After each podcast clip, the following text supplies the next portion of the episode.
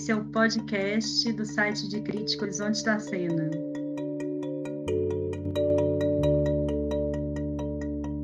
Eu sou a Júlia Guimarães, colaboradora do site, e hoje a gente vai experimentar um formato nesse projeto diferente do que a gente vem fazendo temos feito alguns episódios focados em temáticas específicas e hoje a gente inaugura um formato que está voltado para o debate, para a reflexão coletiva sobre uma obra, um experimento cênico específico.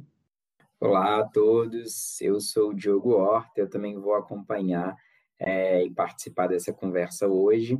E o espetáculo que a gente vai trazer aqui para a discussão é o Alto da Compadecida, do grupo Maria Cutia, que foi realizado, estreado, na verdade, na sua versão virtual no dia 30 de agosto de 2020, pelo YouTube do Sesc São Paulo, pela Mariana Arruda e o Leonardo Rocha.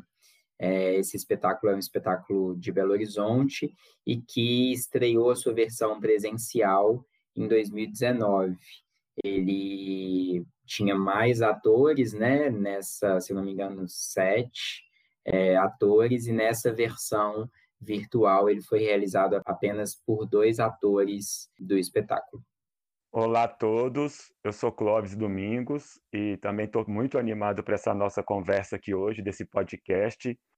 E muito bom a gente pensar sobre a recepção dessa obra né, do Grupo Maria Cutia, e poder entre nós trocar nossas impressões e colocar realmente esse trabalho em debate, né? fazendo um debate público desse trabalho e também nos ouvindo, é, nos provocando, exercitando a crítica pela conversa, pela oralidade, pela troca de ideias, pela memória, né? que é uma coisa muito importante para o trabalho da crítica. E já queria já começar assim com uma questão é, para a gente começar a pensar esse trabalho, né, o Alto da Compadecida, do Grupo Maria Cutia, eu assisti presencialmente aqui em Belo Horizonte. Gostaria de começar pensando do ponto de vista de uma adaptação, né, porque a gente pode inclusive chamar de uma adaptação para esse formato das redes digitais. E o que, que acontece com essa adaptação de um espetáculo de mais ou menos duas horas e quando ele vai para as redes digitais, ele dura em torno de 30 minutos, 40 minutos. E o que, que acontece? Né? O que se ganha, o que se perde e quais são as potências dessa adaptação e como que se dá a recepção dessa obra. E aí uma das coisas que eu gostaria de começar trazendo é que, por exemplo, os elementos como, por exemplo, a música, que eu acho que é um elemento muito forte, que me marcou muito quando eu assisti o espetáculo presencial, eu acho que ela tá, tem uma integridade assim do repertório musical muito forte que na adaptação para as redes é, digitais ele se mantém e acho que ele consegue fazer uma costura boa assim do espetáculo que vai me foi me relembrando de vários momentos. Então era como se eu estivesse assistindo no momento presente esse novo formato e lembrando e com a memória da minha experiência, inclusive coletiva, e da reação do público quando eu assisti é, no Grande Teatro do, do Sesc Paládio. E acho que também essa adaptação ela se reverberou não só nessa dramaturgia musical, mas em todos os elementos de cena, né, no próprio trabalho dos atores. E queria também um pouco começar por aí ver para vocês quais seriam as potências, como que vocês avaliam essa adaptação? O que, que na visão de vocês se manteve como vivacidade né, desse texto do Ariano Suassuna, que tem a direção do Gabriel Vilela, e o que, que vocês acham que, de alguma forma, pelo próprio formato também, ficou comprometido, vamos dizer assim? É, bom, eu, eu acho que a gente tem essa a gente pode pensar essa adaptação em, em diferentes camadas, né? Para a montagem presencial já houve aí, ali uma, uma, uma adaptação do texto, né? Uma perspectiva, inclusive, de atualização e né, de, de trazer ainda mais esse texto, embora é, ele ainda diga muito, né, assim, de, de várias coisas que a gente vive, acho que ele se conecta muito bem com o público hoje ainda, mas ele teve ali vários vários recheios, vários incrementos assim para chegar melhor ainda no público de hoje assim. E aí para ver na versão virtual, eles né, escolhem também, né? Eu acho que esse ponto da música que você coloca, Clóvis, é bem bem interessante assim, né? Porque é, é a música parece como o eixo né, norteador ali, a, uhum. a organização do trabalho, né? Parece que, que ela está um pouco feita a partir da música, e aí como que esses dois atores é, se relacionam, né, assim, com essa música. Então eu sinto que essa adaptação está nesse mesmo lugar, assim, né? Ela, ela também no virtual também está em torno né, da, da uhum. música uhum. e que ela também traz os elementos, é, os incrementos que foram feitos na adaptação do presencial, assim. Eu, eu achei achei um desafio enorme, né, assim, transformar um, um espetáculo daquele tamanho para um, uma tela, né, uma tela só, assim, e com dois atores, enfim, acho que que realmente exigiu bastante ali, né, da, da direção e dos atores. Acho também, como eu também vi o presencial, acho que nós todos, né, vimos o presencial, estamos aqui, né, nessa conversa, é, as referências, né, aos, aos, as interpretações dos personagens feitas pelo presencial também reverberou no virtual, né? Então, uhum. sotaques, um sotaque né, alemão, um sotaque mineiro, então, como que, que os dois atores também fazem, fizeram quase que homenagens, né, assim, ao restante do elenco a partir dessa, dessa grande adaptação aí para o virtual. Eu achei bastante, bastante desafiadora, bastante corajosa e achei que foi, foi interessante, assim, foi uma experiência interessante embora hajam perdas, né? Assim, a comparação com o presencial é complexa, né? Assim, bastante complexa nesse sentido, porque é um outro trabalho, né? Assim, mas acho que vale e é importante a gente, né, relembrar como a gente assistiu presencial e comentar, trocar um pouco de ideias sobre ele também, né? Não deixa de ser uma uma forma de, de ativar nossa memória afetiva para essa experiência também que a gente teve né, com o presencial. Eu assisti ano passado também é, em São José dos Campos, na programação do festival. E também concordo com vocês, né, que essa adaptação ali para o projeto do SESC, ela enfrentou um desafio imenso, que foi o de lidar com a questão da teatralidade do, da montagem do Alto da Compadecida do Maricutia, porque é, além dessa ser uma característica muito forte do diretor Gabriel Vilela, né, uma teatralidade quase barroca, uma teatralidade de muitos elementos, de muitas camadas, muitas sobreposições no figurino, é, nas atuações, no, no cenário, na sobreposição de referências. Então, além de tudo, tem um desafio que é como fazer para a câmera, é, como trabalhar essa teatralidade, que é, de alguma forma, superlativa, para a câmera, que pede algum tipo de minimalismo é, de atuação. Isso a gente também pode discutir, né, se a câmera de fato pede ou não. Eu tenho tido essa sensação. Mas eu achei que na, no trabalho para o SESC, do Alto da Compadecida, eles é, jogaram muito bem com as próprias convenções, né, para trabalhar com os personagens ausentes. É, em algum momento eles trabalharam com bonecos, né? É, desde o início tinha uma um, um, escancaramento do pressuposto de que estamos em casa, né? Esse é, esse cenário é, está feito né, no interior das nossas casas, por mais que seja parte do cenário da uhum. versão presencial, né, ele, ele tá ali. Então, é, eu gostei dessa, desse jogo desde o princípio, né, com a convenção, com o evidenciamento dos contextos, né, de que estamos, e isso que vocês comentaram da música, porque falando sobre a linguagem do espetáculo, sobre essa sobreposição de referências, a música é o que traz também atualidade desse diálogo com um texto tão montado que como é o texto do Suassuna, né? O que, que significa montar o Alto da Compadecida? Significa levantar um baú de memórias de outras montagens e também fazer jus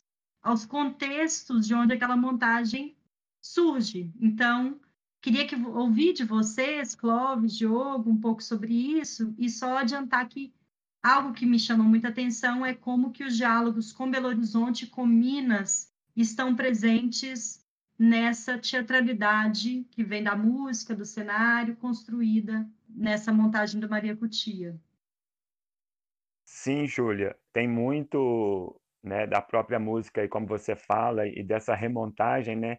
Tem muito da coisa que me lembra. Isso já está no, no, no, presencial e de alguma forma volta, né, do Carnaval da Rua.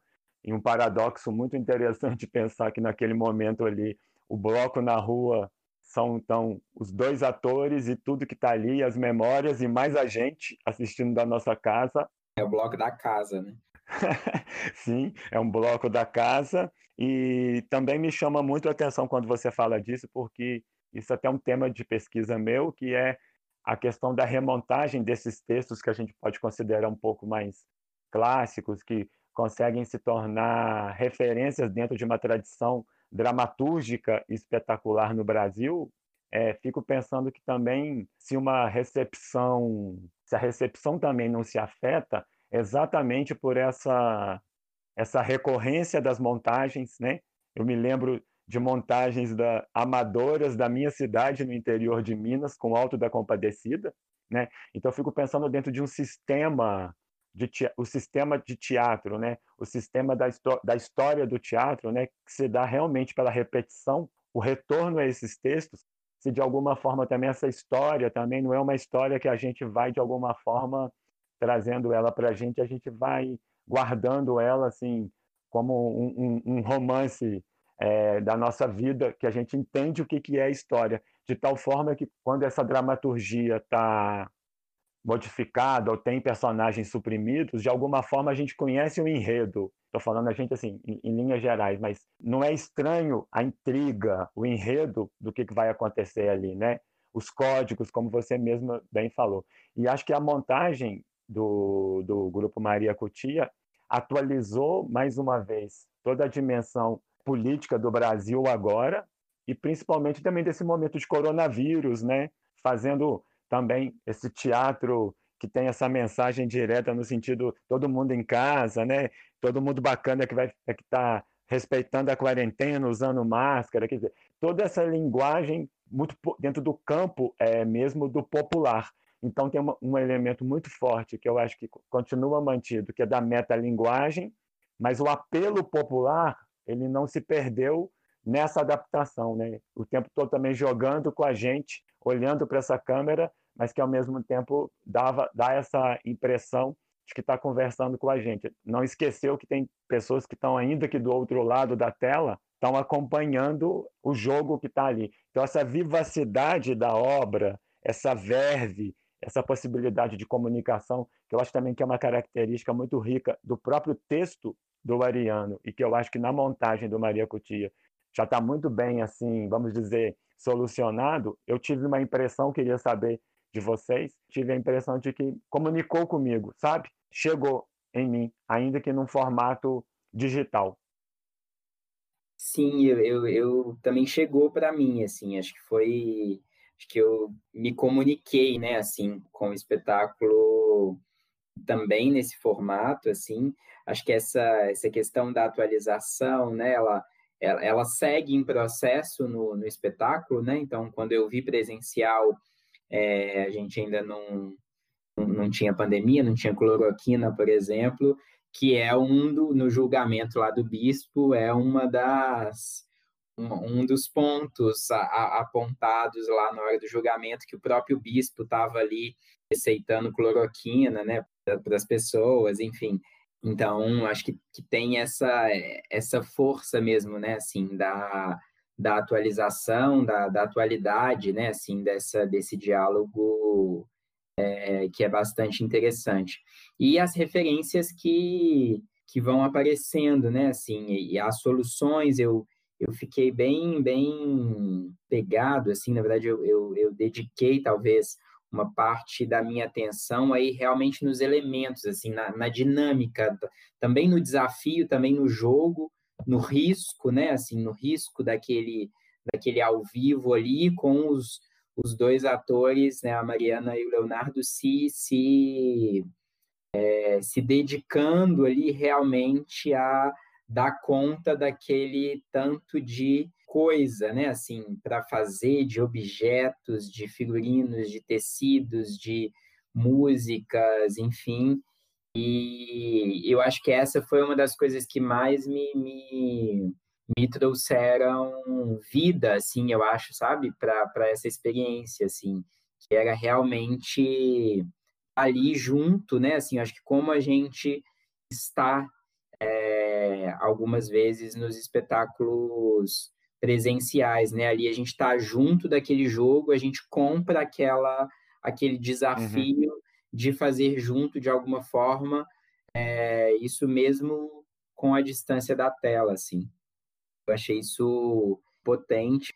Uma outra coisa que eu que eu observei, aí já é uma coisa que eu senti um pouco de falta, talvez, foi do olhar, assim, pensando isso, assim, que, que é, eu já até comentei isso no, no, nosso primeiro episódio, o tanto que o público, para mim, é muito ausente nessa experiência do teatro virtual, como que eu sinto falta, na verdade, é dessa desse coletivo de pessoas assistindo e que eu não tinha essa dimensão, então, nessa experiência. Então, eu já me senti ali é, sozinho, de certa forma, mas achei, como, como eles estavam né, em dupla, que eles conseguiram pouco, talvez, se, se conectar ou inclusive se olhar, né? Assim, tinha tanta, tanta coisa para cuidar que uhum.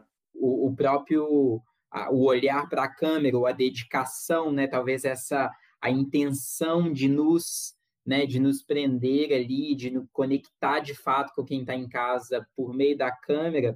E aí eu acho que em alguns momentos eles podiam né, ter aproveitado um pouco mais o olhar entre eles e a oportunidade de estarem ali é, em dupla, né, em cena.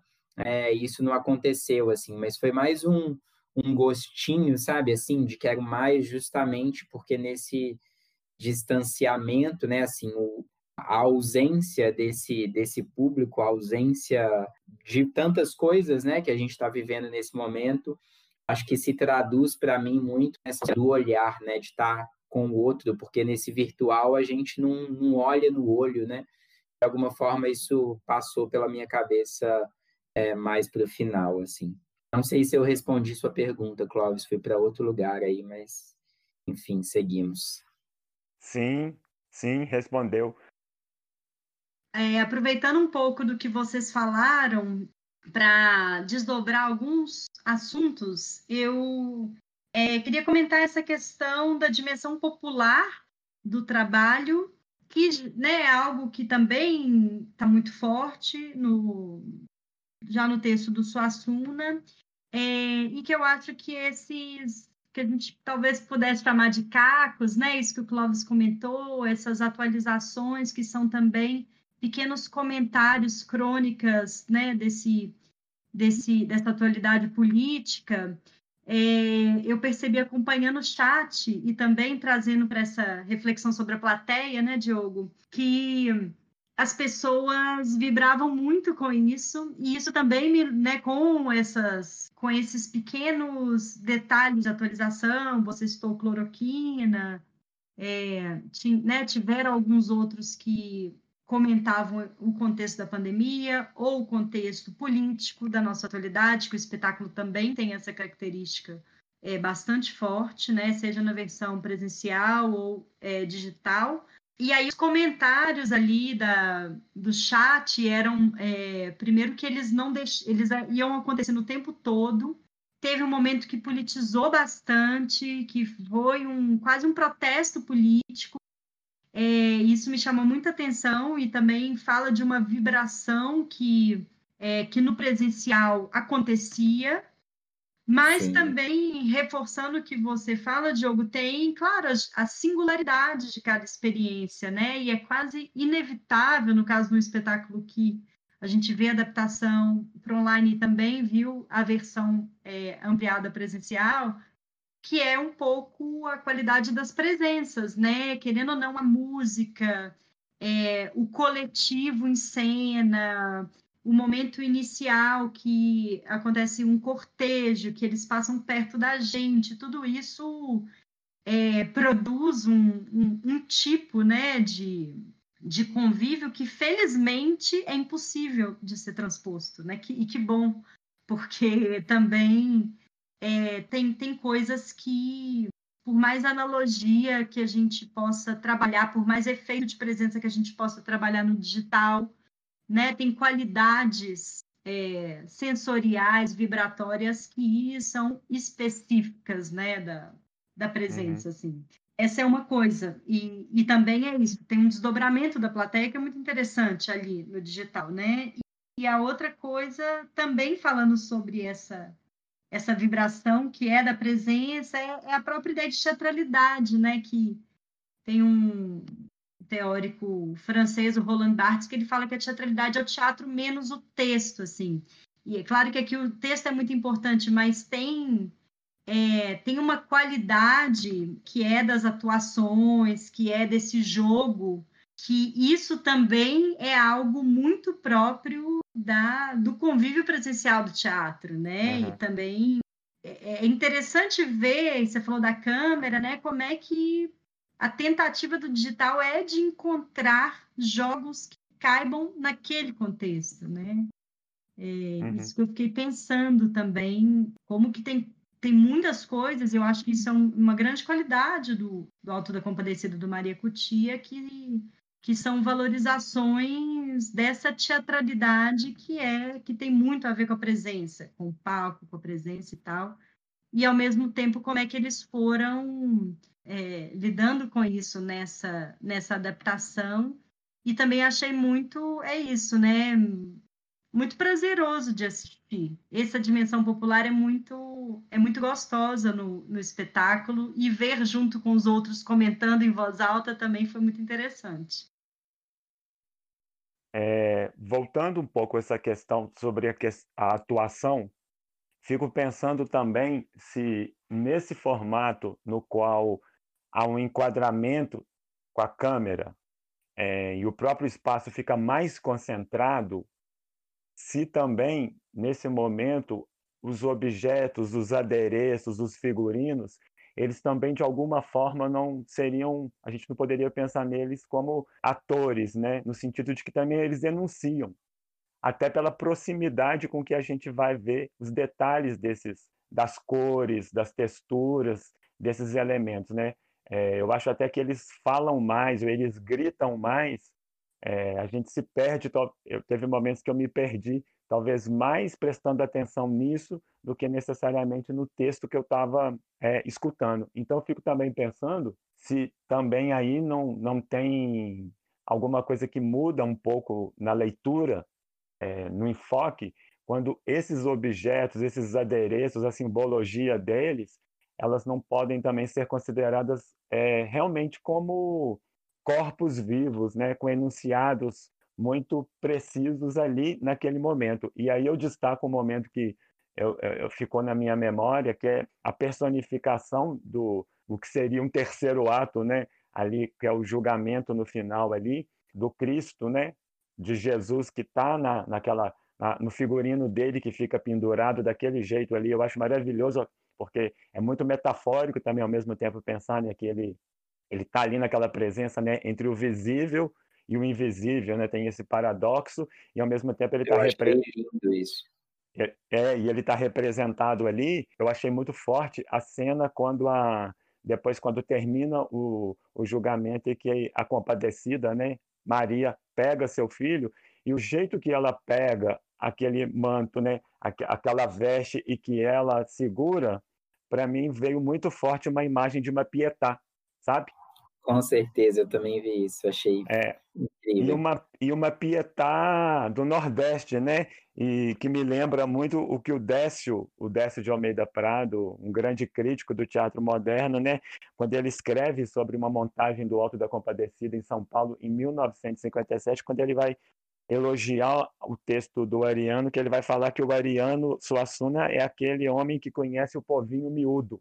É, eu acho bonito essa expressão, né? E nesse momento, quando eu vejo ali, é, essa cena específica, para mim, ela é muito emblemática, também por trazer essa dimensão desse momento que a gente está vivendo de coronavírus, esse momento de caos político, muito da, da ideia do compadecer, a, a, a, figura da compadecida, né? A gente está numa época de muita intolerância, eu acho que de todos os lados, tem intolerância também religiosa, política, social, eu acho que tem uma coisa muito bonita nesse momento, e aquela imagem me pegou por causa disso, porque é, é ao mesmo tempo uma, vamos dizer assim, uma imagem do campo do sagrado, vamos dizer assim, religiosa, mas ela fala muito dessa coisa do humano, do, da acolhida, né? Então é a mãe segurando o corpo do filho morto. Eu acho essa cena muito emblemática e para mim nesse momento que já estava acompanhando o trabalho, se confirma muito essa, essa teatralidade que ficou muito mais forte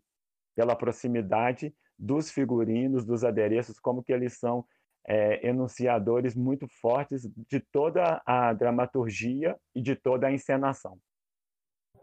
Sim, a gente, a Júlia comentou, né, lá no início, assim, sobre essa esse estilo, né, ou que a gente pensa que é uma interpretação para a câmera, né, o que a gente que a gente pensa que é ou que deveria ser essa relação com o virtual no teatro, em que a gente tem muitas propostas virtuais mais minimalistas, se eu posso dizer, ou realistas, enfim, não uhum. sei qual, qual é o nome disso, mas a gente tem um tom diferente e eu achei realmente muito rico ver o mesmo tom é, né, do, do, do, teatro, assim, né, essa, essa força é, de interpretação ali, de sotaques, de jeitos, de corpo, né, o corpo, o tônus, né, assim, corporal, o corpo forte, vivo ali, mantendo toda essa força da, da teatralidade do presencial, assim.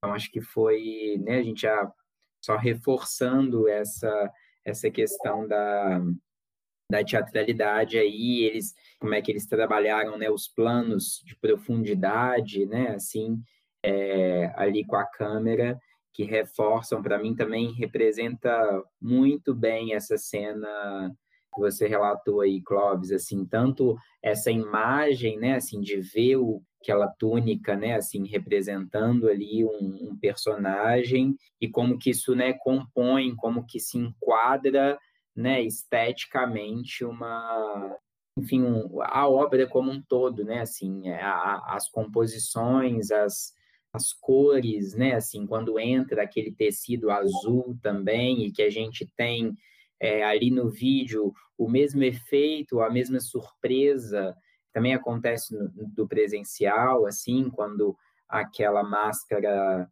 anda sozinha, digamos assim, né? Tem um efeito de ali, mas eu achei é, bem, bem bonito, assim, também ver que existiam aquelas possibilidades no virtual, né? Assim, a mudança da, da iluminação, a força do tecido azul ali também, Acho que isso tudo foi, foi interessante, assim. Eu queria comentar também, só que eu não vi nada do chat.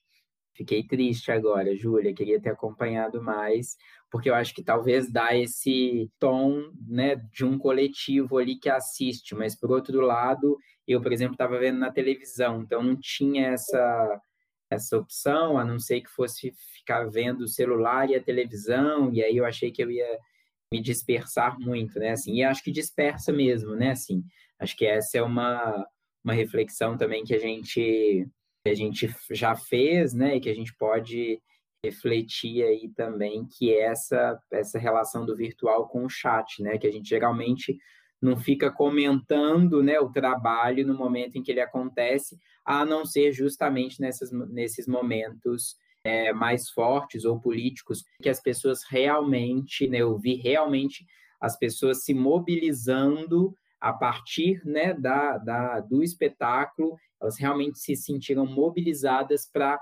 expressar ali no presencial a sua concordância ou a sua discordância com aquilo que estava posto, assim.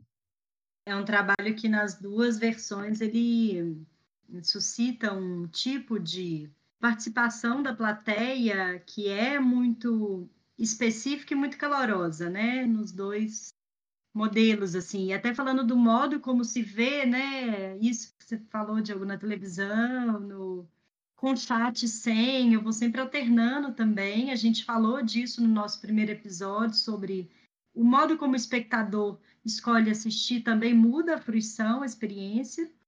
E aí também, só lembrar que, infelizmente, esse trabalho, ao contrário de outros do, do projeto do SESC, ele, ele foi ao vivo e não ficou gravado, o que, é, é, de algum modo, também mantém essa, essa especificidade do, da efemeridade do ao vivo, né? Então, com isso, eu também queria aproveitar para me despedir de você, ouvinte, de também dizer que estamos abertos a sugestões para né, experimentos cênicos, para trabalhos que poderão ser debatidos aqui nas nossas próximas conversas. Então, se puderem, se quiserem, é, comentem nas redes sociais o que, que vocês gostariam de ouvir sendo debatido aqui. Com isso, eu termino o nosso episódio. Muito obrigada, Clóvis. Muito obrigada, Diogo. Se quiserem despedir também, é, o momento é agora. Obrigado, foi ótimo. É, eu acho que é essa a ideia, né? Assim, que a gente tente é, que faça episódios mais curtinhos, né? Aqui sobre essa nessa versão de, de espetáculos. Acho que foi ótimo a gente a gente conversar sobre esse trabalho. Acho que espero que a gente é, possa conversar em breve sobre outros tantos. É, obrigado, até mais. É, também quero agradecer a Júlia e agradecer ao Diogo. Foi muito boa essa conversa. E realmente a gente vai pensando coisas juntos, é, vai se deparando com questões que são abordadas que a gente não conseguiu pensar naquele momento. E acho que esse formato é muito bacana por essa possibilidade exatamente de poder fazer uma conversa com diversidade de leituras, com apontamentos muito específicos de cada um, e acho que isso enriquece muito é, a recepção crítica das obras. Então fica aí meu muito obrigado e espero que a gente tenha em breve um novo encontro.